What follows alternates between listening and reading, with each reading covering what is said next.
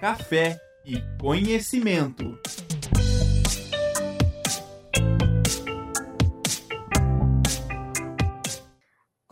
Olá, sejam muito bem-vindos a mais um programa Café e Conhecimento, uma parceria entre a Rádio Ninter e a Escola de Gestão Pública, Política, Jurídica e Segurança. Nosso tema de hoje é um tema um pouquinho diferente, um tema muito interessante. Nós vamos falar sobre as contribuições do direito com o esporte. Né? Então, a gente vai trazer aí alguns aspectos sobre o direito desportivo que é uma área que abarca aí as normas que regem a, a, a conduta das pessoas em relações que envolvem os esportes.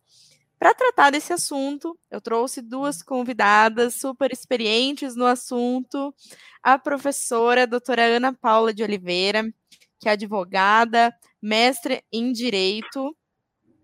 Opa, peraí que eu tenho que colar aqui do currículo dela, gente membro da Comissão de Processo Disciplinar da Federação Paranaense de Futebol e vice-presidente do Tribunal Desportivo de Ciclismo do Paraná. E também a doutora Ariana Floriano, que é advogada, especialista em direito corporativo e desportivo, auditora do Superior Tribunal de Justiça Desportiva de Desportos Aquáticos, e ela também é árbitra assistente de futebol de campo. Então, a Ariana é experiente na prática e na teoria ali. É, então, para a gente começar o programa de hoje, eu gostaria de perguntar para a professora Ana Paula o que, que é o direito desportivo? Bom, meninas, primeiramente, boa noite, professora Daniele, boa noite, professora Ariana, boa noite a todos que nos acompanham, boa noite, bom dia, boa tarde, boa madrugada para quem vai assistir o programa depois. Muito rapidamente, professora Dani, muito obrigada mais uma vez pelo convite, estou muito feliz, é uma honra para mim estar aqui ladeada por duas mulheres para tratar de um assunto que é o esporte, que infelizmente hoje ainda é um tema, um tabu predominantemente masculino. Então, agradeço mais uma vez pela, pelo convite e estou muito feliz com a participação. Bem, antes de mais nada, eu acho que é preciso a gente compreender que o direito desportivo é um ramo do direito. Assim como existe o direito penal, o direito civil, o direito do trabalho, é, a doutrina entende hoje que o direito esportivo, apesar de ser ainda um direito plural, que abarca questões contratuais, trabalhistas, enfim, é uma ciência autônoma, que veio aqui para proteger né, as relações existentes dentro do, do, universo do esporte. E aqui cabe muita coisa, acho que a gente vai discutir ao longo do programa, mas enfim, a gente vai falar de contrato de atleta, direito de imagem, as questões de televisão, enfim, aqui a gente tem pano para manga para falar por duas horas. Ah, legal. E assim, a gente trouxe aí um tema mais relacionado ao futebol, até pela experiência de vocês, e por ser um assunto que a gente vê, né, mais no cotidiano, o direito desportivo mais ligado ao futebol. Mas aí, é, doutora Ariana, eu queria trazer para você essa pergunta. O direito desportivo, ele abarca outras áreas? Quais, quais são, né, as áreas que ele abarca e como que funciona aí essa sistemática? Perfeito, professora Daniele. Primeiro, agradecer o convite, estar aqui é sempre uma, uma honra. Ao lado também de outra mulher, a professora Ana Paula. É uma honra estar com vocês. E falar de futebol, de direito e falar de, de esportes é sempre um prazer também. A área que o direito desportivo ele abarca, na verdade, assim como todas as outras áreas, elas são muito correlatas, né? É possível atuar no direito desportivo ali, integrando conhecimentos de direito internacional, direito civil, direito empresarial, direito próprio direito do trabalho, direito administrativo, entre outras áreas, né? Assim, se, por exemplo, ocorre um conflito entre um atleta e um clube que, que contratou essas relações, essas verbas trabalhistas, por exemplo, que não foram pagas, é um exemplo onde o direito trabalhista, né, a CLT, vai ser usada como base e o regulamento específico do esporte que o atleta pratica, né? Assim como se utiliza muito a base do direito civil para as relações contratuais, né? O formular contrato, seja de imagem, contratos de patrocínio entre atletas, ou entre empresa e clube, ou entre uma transferência internacional de um atleta, por exemplo, brasileiro que vai para o estrangeiro. Hum, então, é, é uma área que abarca as normas que regem a conduta do indivíduo mesmo, né? É, é com relação ao esporte. Então, em outras palavras, é um conjunto ali de, de normas jurídicas, como a gente bem pode dizer, de direito público e de direito privado. E aí que regulamenta a conduta do, do ser humano em relação à prática e organização do esporte. Então, ele tem o respaldo da Constituição Federal, do Estatuto do Torcedor, da Lei Pelé, que é muito famosa, o CBJD, que é a nossa Bíblia, digamos assim, que é o Código de Justiça é, Desportiva, no Ato Olímpico, Regulamento de Transferências de Atletas, e entre outras normas aí que, que tem bastante legislação esparta específica em relação ao tema. Legal. Então, assim, a gente fala bastante, né, no direito desportivo aplicado ao futebol, mas na verdade ele vai se aplicar aí para todos os atletas profissionais, né, de todos, de vários esportes. É que o futebol acaba tendo uma visualização muito grande, principalmente aqui no Brasil, que é o país do futebol, né? Acho que é mais nesse sentido. É, eu queria colocar para o pessoal que está nos assistindo, agradecer né, a todos que estão nos assistindo e dizer que o nosso chat está aberto, tanto no YouTube como no Facebook, para comentários, dúvidas. É, se tiverem alguma dúvida, quiserem perguntar aqui para as nossas convidadas, estamos aí à disposição. A Aline já colocou boa noite, professoras. E a professora Tieme, que está nos assistindo, também colocou boa noite, excelente tema. Obrigada, meninas. Eu queria perguntar também para a professora Ana Paula. Existe, né, dentro do direito desportivo, a gente falou aí que ele abarca, então, diversas áreas do direito e que engloba aí todos os esportes, né? Mas existe uma lei que regula, assim, de modo geral, a atividade, a prática esportiva? Professor, existe? Existe. Eu acho que, antes de mais nada, vale a pena a gente ponderar que o direito desportivo no Brasil não é uma coisa nova, tá? Muito embora eu tenha visto muitas pós-graduações trazendo, olha, direito esportivo, matéria nova, é um vasto campo para se trabalhar e tudo mais, mas, mas o direito desportivo ele já existe desde 1941, lá com João Lira, lá atrás, quando foi firmado, salvo engano, o decreto 3.199, né, que criou o Conselho Nacional do Esporte. Mas, enfim, como a professora Eliana trouxe, eu acho que a lei que mais ampla, assim, abarca a proteção do, do esporte, dos jogadores, enfim, é a Lei Pelé. A Lei Pelé, ela traz as suas raízes, os seus princípios lá na Constituição Federal, que inclusive traz o esporte como um direito fundamental, né, como, como um direito fundamental. E, lógico, aí a gente tem outras trocentas outras leis. A gente tem o Estatuto do Torcedor, é, Lei 10.671 de 2003 e muitas outras, logo, até por, ah, lógico, até porque cada modalidade esportiva ela tem, ou pelo menos deveria ter, o seu próprio STJD, suas comissões disciplinares, consequentemente as suas legislações específicas. E aqui eu digo deveria ter, porque hoje, e aqui eu trago uma experiência profissional minha, é, nós estamos criando o STJD, de, o, o Tribunal né, Desportivo de Ciclismo. Então, ele não tinha, ele é o primeiro. É, nós estamos com uma dificuldade muito grande na elaboração das novas, das normas do regramento. Então, nós não temos um, um exemplo ali no que nos basear. Então, a gente vem desenvolvendo esse projeto já há pelo menos oito nove meses.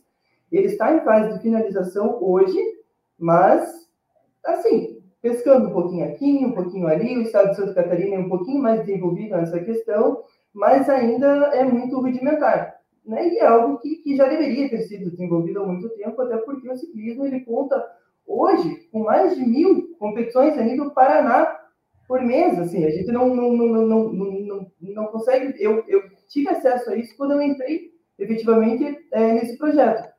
Né? Porque se você for ver na mídia, você não vê divulgação sobre isso, como vocês mesmos comentaram, a gente ouve se falar muito de futebol, hoje um pouco de basquete, mas o ciclismo ele não tem visibilidade alguma. Né? Então, incentivemos o nosso esporte.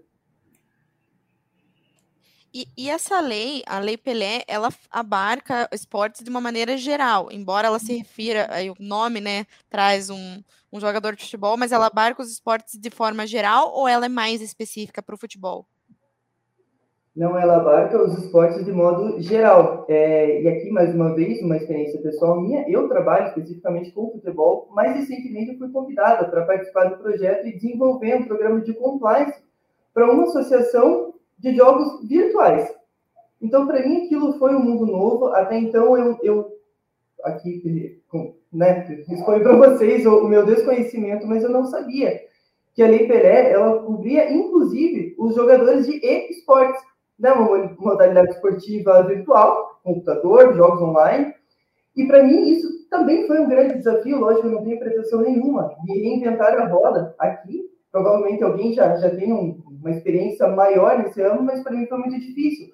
Então, assim, para você desenvolver um programa de compliance, você vai pensar em contratos, em treinamento. Então, fui fazer o um contrato de trabalho. Legal, estou acostumado a trabalhar com isso, trabalhei 10 anos com direito do trabalho, mas e aí? Vamos chegar ali, questão de jornada.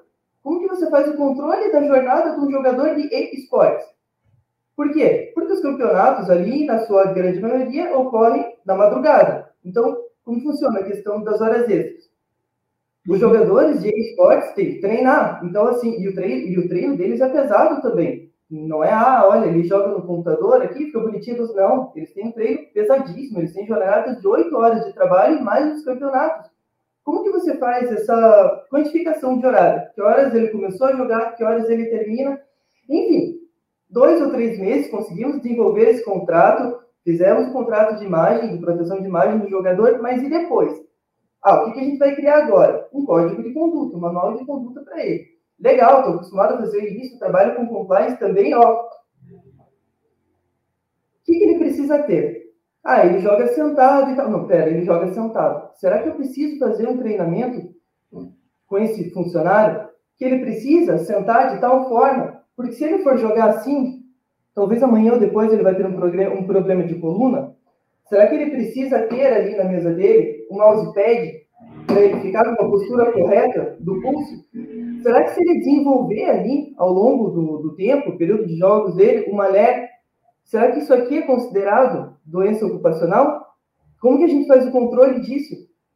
Né? Então, a Lei Pelé ela vai muito mais longe até do que eu imaginava. Eu acredito que, que vocês têm um pouco mais de conhecimento na área. A doutora Ariana, muito logicamente, tem mais experiência do que eu mas, mas são questões complexas, são questões que hoje nós não conseguimos definir. Por quê? Porque é um esporte relativamente novo, com uma modalidade esportiva precificada, com contrato de trabalho e tudo mais.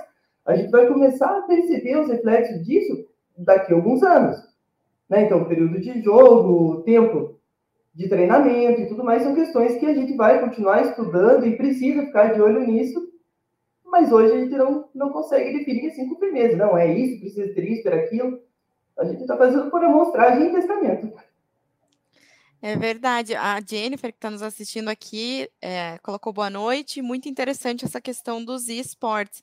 E realmente, é, eu, eu, eu estava pensando agora, é, nós que trabalhamos, eu, por exemplo, que trabalho em home office, né, e várias outras pessoas, principalmente depois aí do período de pandemia que a gente teve, começaram a trabalhar em home office, é, a gente tem algumas regras, tanto de controle de jornada, tanto dessa questão aí de ergonomia, né, muito embora eu imagino que os jogadores de esportes usem mais, talvez, a, a, ali o teclado com mais frequência, né? Enfim, não, não sei realmente como que funciona, se é também um controle de videogame, aí já entra em outra questão que eu não, não tenho expertise para falar, mas eu acho que se aplicam as mesmas regras do que pessoas que trabalham, né, por exemplo, em home office. A diferença é que a gente traz aí normalmente o esporte com uma visão de que necessariamente vai ter um desgaste físico, um contato físico, mas não não é, né? É, realmente, até queria colocar essa pergunta para vocês. O esporte ele é considerado esporte? Não tem? Existe alguma controvérsia sobre isso?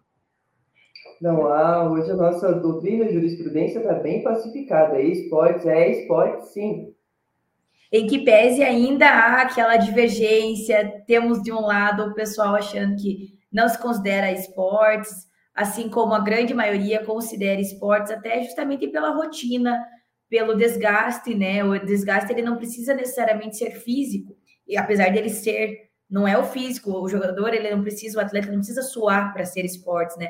Então é isso que ainda tem sido é, desmistificado, né? A pessoa não precisa ter uma rotina de correr, de ter algum embate para considerar esporte. Então, ainda algumas, algumas pessoas, algumas entidades têm começado a levar em consideração se tornar esportes, e a questão até do própria regulamentação, né? O Código de Justiça Desportiva, por exemplo, CBJD, ele não foi formulado para o esportes, então certamente ainda a gente tem que galgar muito para poder chegar numa composição ali de, de algo que possa segurar também a justiça desportiva em relação aos ao esportes, que hoje é considerado esporte, mas ainda tem toda uma regulamentação por trás que é, é, é, é deficitária, né? Exato, inclusive nesse sentido, é, existe a discussão muito além do desgaste físico, que a doutora muito bem colocou, o desgaste emocional. Será que um jogador de esportes precisa de um acompanhamento psicológico? Porque ele está ali, exposto a jogos de tiro, pá, pá, pá, confusão, pressão, pressão, pressão, dia e noite. Como que vai ser tratado isso? Será que isso exige uma regulamentação? Será que a gente pode deixar isso à deriva, esperar o que vai acontecer? Então, bastante coisa para conversar sobre isso aí. É, sem dúvida, eu acho que acompanhamento psicológico para atletas, seja aí qualquer atleta, né, é muito importante. Eu vejo, eu como como atleta amadora de luta, para quem não sabe, mas eu acho que isso é realmente muito importante. É, queria deixar uma boa noite para a Scarlett, que está nos assistindo. Ela colocou ali um comentário: vocês desempenham um papel fundamental de protagonismo feminino nessa área. E boa noite também à professora Carolina Roeder, que está nos assistindo. Obrigada a todos. É, gente, estão muito tímidos aí, coloquem suas dúvidas sobre o direito esportivo, enfim, sobre futebol. Agora, voltando um pouquinho para o nosso assunto de futebol, eu queria fazer uma pergunta bem específica, né, para as duas, na verdade. É, dentro do futebol, né, o que, que, o que, que pode ser protegido pelo direito desportivo? Não sei se a, a pode, pode começar depois. eu, eu deixo a Eve para começar. no futebol, na verdade, sim. É, a, a, proteção ela vem para abarcar todas, o, todas as áreas, né? Todos os desportos, todas as modalidades. Então, se eu pegar o Código de Justiça Desportiva, eu vou conseguir aplicar ela para o futsal, eu vou conseguir aplicar ela para o futebol, eu vou conseguir aplicar ela para desportos aquáticos, né? Eu tenho feito um trabalho ali na auditoria de, da Justiça Desportiva de desportos aquáticos, em que a mesma regra que eu aplico para um, um atleta que foi condenado, foi denunciado na justiça desportiva por ter levado o cartão vermelho num jogo de futebol, eu vou aplicar o mesmo código para um atleta de, de natação, de desporto aquático, que também foi expulso por ter dado uma entrada um pouco mais forte embaixo d'água, né? Então a gente utiliza a mesma, a mesma mensuração de penas para poder apenar dentro do código com o Código de Justiça Desportiva brasileiro. Então, é, a regulamentação ela é a mesma, né? As leis são as mesmas. Às vezes acaba né, pegando, como bem a, a. Ana Paula falou, a Lei Pelé, ela leva o nome de um atleta de futebol, mas ela foi designada, foi mensurada para tentar abarcar todos os tipos de esportes. Em que pese, como a gente falou agora, o esportes ele ainda fica um pouco defasado pela sua peculiaridade também, né? E até, só complementando a, a fala da doutora Ariana, é, aqui a gente pensa em atletas e clubes, mas a gente precisa também voltar os nossos olhos para a proteção das federações. É, trago aqui um exemplo gritante, né? Muitas coisas passam pela gente ali todos os dias, mas me chamou a atenção ali no nosso pós-pandemia, um clube que passou, é, logicamente ali pela federação, pela comissão disciplinar, porque os jogadores viajaram para jogar um jogo X e todos os atletas, bem como a comissão esportiva, falsificaram o exame do Covid. Porque ele participar do jogo X, eles precisavam comprovar, então traziam uma listagem de exames e nenhum deles fez o teste do Covid e viajaram todos sem. Então você pensa, isso daqui vai para onde? Isso daqui é crime? Isso daqui vai ser discutido na Justiça Civil? Não, ele parou na nossa mão, dentro de um tribunal de ética, na federação. Então, isso é direito esportivo? É também, muito embora não esteja previsto na Lei Pelé, não esteja previsto diretamente na Constituição, na Constituição Federal e nas nossas raízes do direito esportivo, né? Mas está sendo tratado ali dentro e foi discutido dentro do âmbito da própria federação. Mas quando a gente fala nessas, né, como você, a, a Ariana estava falando nessa questão das penalidades e tal, então começa com um processo administrativo, dentro ali da própria da própria federação? Como que funciona essa é que eu realmente não, não tenho conhecimento, por isso que estou perguntando para vocês. No caso do futebol, especificamente, quando se tratam de, de clubes, do, do clube em si, dos jogadores, comissão técnica, sim. Aí, questão de torcedores, eu deixo para a doutora Ariana, acho que ela vai conseguir desenvolver melhor. Mas sim, o, o primeiro passo é passar pela comissão disciplinar. Exatamente, nós temos né, a, a, a justiça desportiva, em que temos a figura ali do procurador, que é quem vai elaborar as denúncias, né? O torcedor ele não é abarcado pelo Código de Justiça Desportiva, mas quem pode ser responsável por esse torcedor e hoje em dia o código ele prevê uma punição para os clubes que não identificam os torcedores que fazem, né, ou acabam infringindo alguma, algum, algum artigo do Código de Justiça Brasileira Desportiva. Então, se algum torcedor isso eu falo a nível de futebol, mas acredito que isso é válido para todas as modalidades. Um torcedor de arquibancada que joga um lixo, joga uma banana, joga um copo de plástico no gramado, ou numa piscina, num campeonato de natação, ou numa quadra de vôlei, se o clube ele não é ele não identifica esse torcedor, o clube ele é punido. E se o clube identifica, o próprio código ele já nos traz de que o clube ele é ele é absolvido por ter identificado esse torcedor e se tiver feito, né, alguma um banimento desse torcedor na, na, ao entrar na, na, quadra, ao entrar no ginásio, ao entrar no estádio. Então, o CBJD, em que pese ele não possa punir é, as pessoas civis, ele pode punir as entidades, os clubes, as entidades de práticas desportivas que integram esses torcedores dentro da partida. E aí, aí nesse. Sentido, pode falar. Desculpa, desculpa, desculpa, Não, pode falar. É, pode Nesse sentido, trazendo um exemplo prático, só para quem não consegue entender ou visualizar o que seria uma, uma punição, uma penalidade. Ah, será que isso seria em pecúnia? Será que o clube só paga? É, nós temos um exemplo muito recente do Clube Atlético Paranaense, que teve uma briga de torcida. E então, assim, penalidade é: vamos jogar de portões fechados os próximos dois jogos. E aí correu o processo, entraram os seus recursos e tudo mais, e achou-se, através da justiça desportiva, um caminho alternativo, um caminho B, que seria excluir dos próximos dois jogos os homens torcedores. Então o clube fez dois jogos, e aí a penalidade em pecúnia foi de que os ingressos não seriam cobrados apenas para mulheres e crianças. Então, mulheres e crianças que entrassem, se cadastrassem, eles ganhavam o ingresso assistir esses dois jogos com a exclusão dos homens nas duas partidas.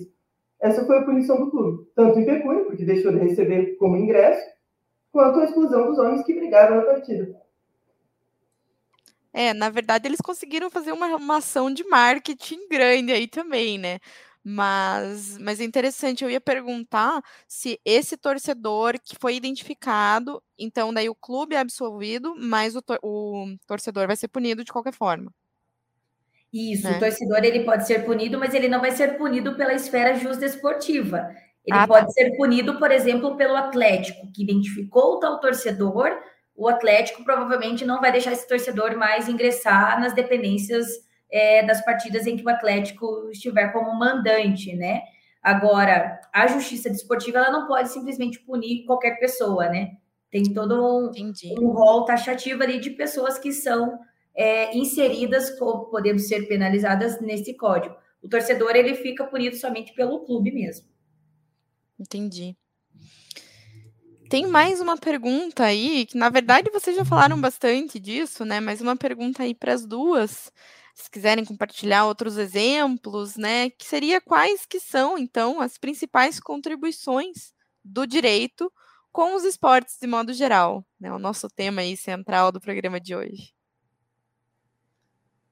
Professora Ana Paula, se quiser começar agora. O direito é maravilhoso. O direito protege o torcedor, não especificamente o direito esportivo, como muito bem colocou a doutora Ariana, mas o direito protege. Protege o jogador, seja na esfera é, civil, seja na área médica, inclusive. Um, um jogador se machucou, ele está ali jogando, está exercendo a profissão dele, o que, que vai acontecer? O direito protege a comissão técnica, o direito protege o estádio de futebol, o, o direito protege tudo, o direito é maravilhoso. Regulamenta situações é, com Me ajude, professora, porque eu sou apaixonada, eu vou falar aqui até. Exato, tem tantas áreas que o, do direito que ele consegue abarcar que a gente pode colocar aqui o direito internacional de a gente trazer um atleta fora do país para cá, toda essa transferência de documentação, direito ele abarca, é, de inserir né, a cultura do atleta que está vindo para cá, o direito cuida da parte contratual, o direito ele cuida da parte tributária também, né? essas transições aí entre um contrato e outro, se o pagamento é em euros, se o pagamento é em dólar, se o pagamento é em reais.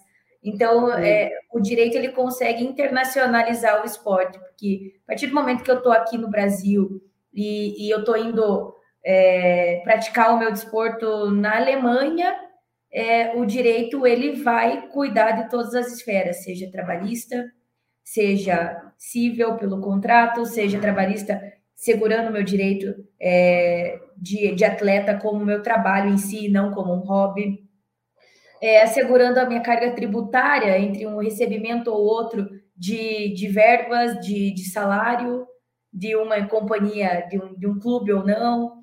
Então, tem tantas áreas assim que eu não consigo pontuar todas. Tem, é muito. É muito Brincadeiras à parte, eu brinco que eu sou uma apaixonada, mas assim, colocando agora em termos corretos, eu acho que o, que o direito, ele evita os excessos. E trazendo um exemplo prático aqui, só para entender um pouco do que eu estou falando, recentemente uma associação me procurou também, queria fazer o cadastramento e o registro de atletas para jogar para uma modalidade tal, não vou expor aqui, mas entre as cláusulas do pré-contrato que eles fizeram dentro do ambiente da própria associação, para que eu formalizasse isso, eles trouxeram que, assim, encerrava-se o contrato do atleta, digamos que de dois anos, essa associação gostaria que o atleta ficasse pelos próximos quatro meses à disposição dessa associação. Ou seja, dentro de quatro meses após finalizar o contrato de trabalho dele, ele teria que ficar à disposição, exercendo o direito de preferência de contratação com essa própria associação.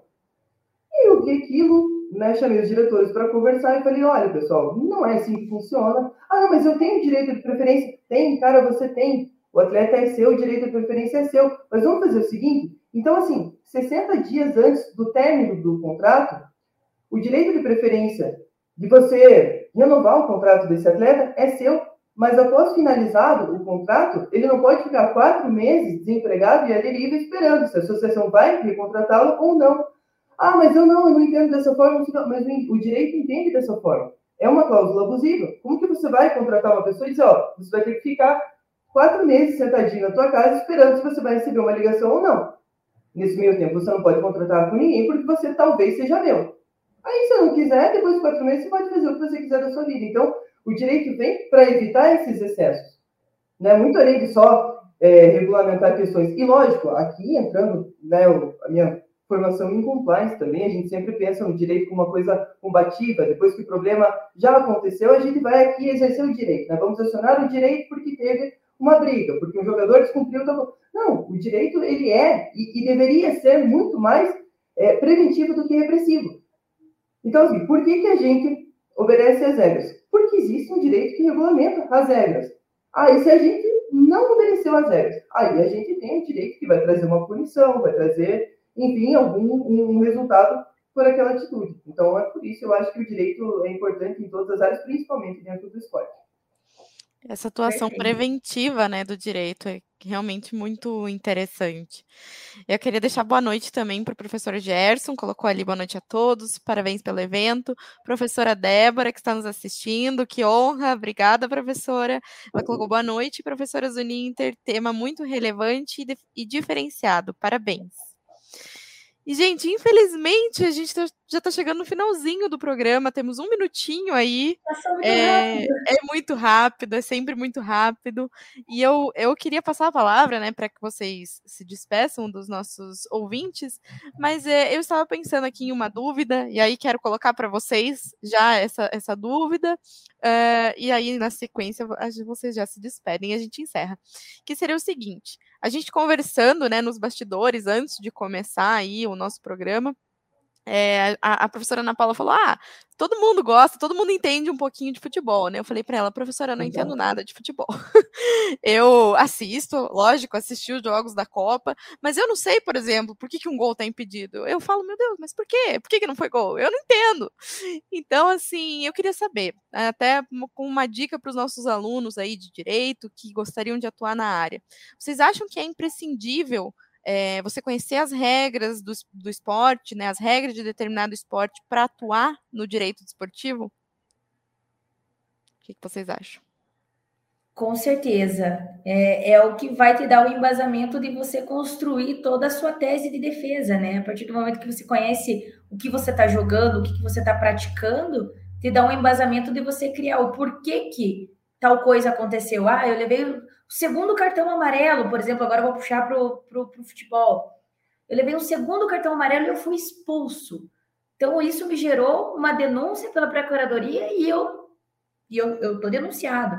Como a gente vai criar uma tese de um atleta que foi denunciado pelo segundo cartão amarelo? Né? Então, você entender das regras, ah, segundo cartão amarelo, então ele levou vermelho, então ele já cumpriu a sua automática. Tudo isso faz parte da regra do jogo, do regulamento do campeonato também é muito importante ter essa ciência, que é o que vai te trazer o embasamento da sua tese.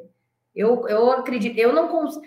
A gente consegue até criar uma tese sem saber a regra de jogo, mas certamente não vai ser tão eficaz como quem tem esses macetes na manga com a regra de jogo doutora Eliana trouxe uma perspectiva, lógico, a questão da defesa dentro do futebol, então, para a gente conseguir enxergar e visualizar uma coisa um pouco diferente, eu vou trazer a questão, novamente, que eu trouxe ali atrás, do código de conduta no esportes. Como que você vai elaborar um código de conduta, definindo o horário do jogador, definindo horas extras por um campeonato, se você não sabe como funciona o campeonato, se você não sabe como funciona o revezamento de jogadores dentro do campeonato, se você não sabe como funciona a questão do banco e jogadores titulares dentro de um campeonato de esportes, porque existe, tá? Existe também, existe banco e existe jogador titular dentro de um campeonato de esportes. Então, sim, você precisa ter um conhecimento, ainda que mínimo, lógico, você pode desenvolver isso depois, ou ao longo do seu trabalho você consegue estudar sobre aquele esporte e desenvolvendo concomitantemente. Então, assim, não conheço aquele esporte, eu não posso trabalhar com isso. Não, você pode, só que, lógico, senta, analisa, estuda, todo esporte tem sua peculiaridade e, é imprescindível saber disso sim para você atuar naquela área.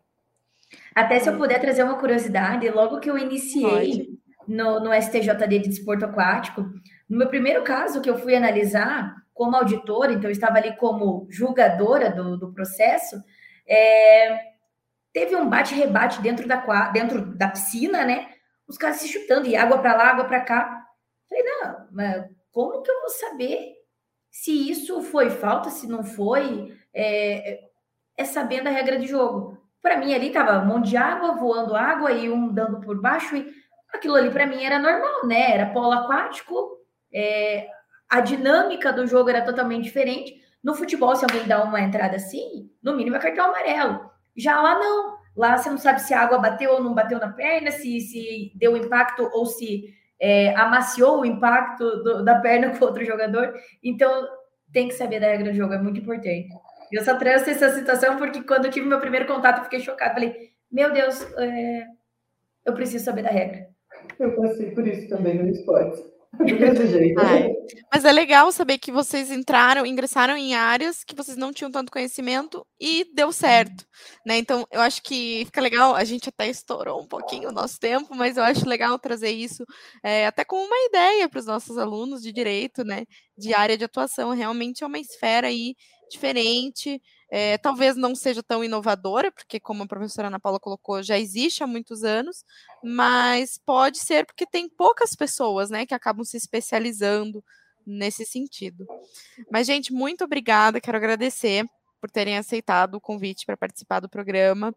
É muito legal trazer um assunto diferente, assim, do que a gente está acostumada a trazer, né? A gente sempre busca trazer assuntos de diversas áreas aí que abarcam os nossos cursos aqui na Escola Jurídica. Quero agradecer a todos que participaram, que participaram com a gente no chat, que nos assistiram, e passo a palavra, então, para vocês se despedirem. Perfeito, professora Daniele. Agradecer o convite a todos que participaram aqui com as suas é, perguntas, incentivos. Professora Ana Paula, um prazer conhecê-la, estar contigo nessa noite, fim de tarde, ou madrugada, para quem quiser assistir né, depois. É, é, sempre muito bom falar de esportes, falar de direito. E agradecer também à Uninter né, pelo convite, por todo essa, esse acolhimento. Eu agradeço também pela companhia, tanto de quem nos assiste, quanto as professoras que foram imprescindíveis aqui para a nossa conversa. Muito obrigada, foi um prazer conhecê-las, foi um prazer ladear essa conversa com vocês. É, agradeço também ao Uninter, parabenizando desde logo o programa. Rádio Uninter é sensacional, espetacular. Inclusive, no Dia das Mulheres, gravaram um programa perfeito, maravilhoso. Gratidão como mulher, como pessoa, pelo desenvolvimento do projeto de vocês. E é isso. Mais uma vez agradecer e incentivar a quem deseja adentrar essa área. Não é uma área nova, tem ali os seus impasses, tem os seus desafios, mas eu tenho certeza de, de e posso dizer com, com, com alguma experiência de que vale a pena. Muito obrigada mais uma vez. Boa noite a todos. Obrigada. Boa noite a todos. Café e conhecimento.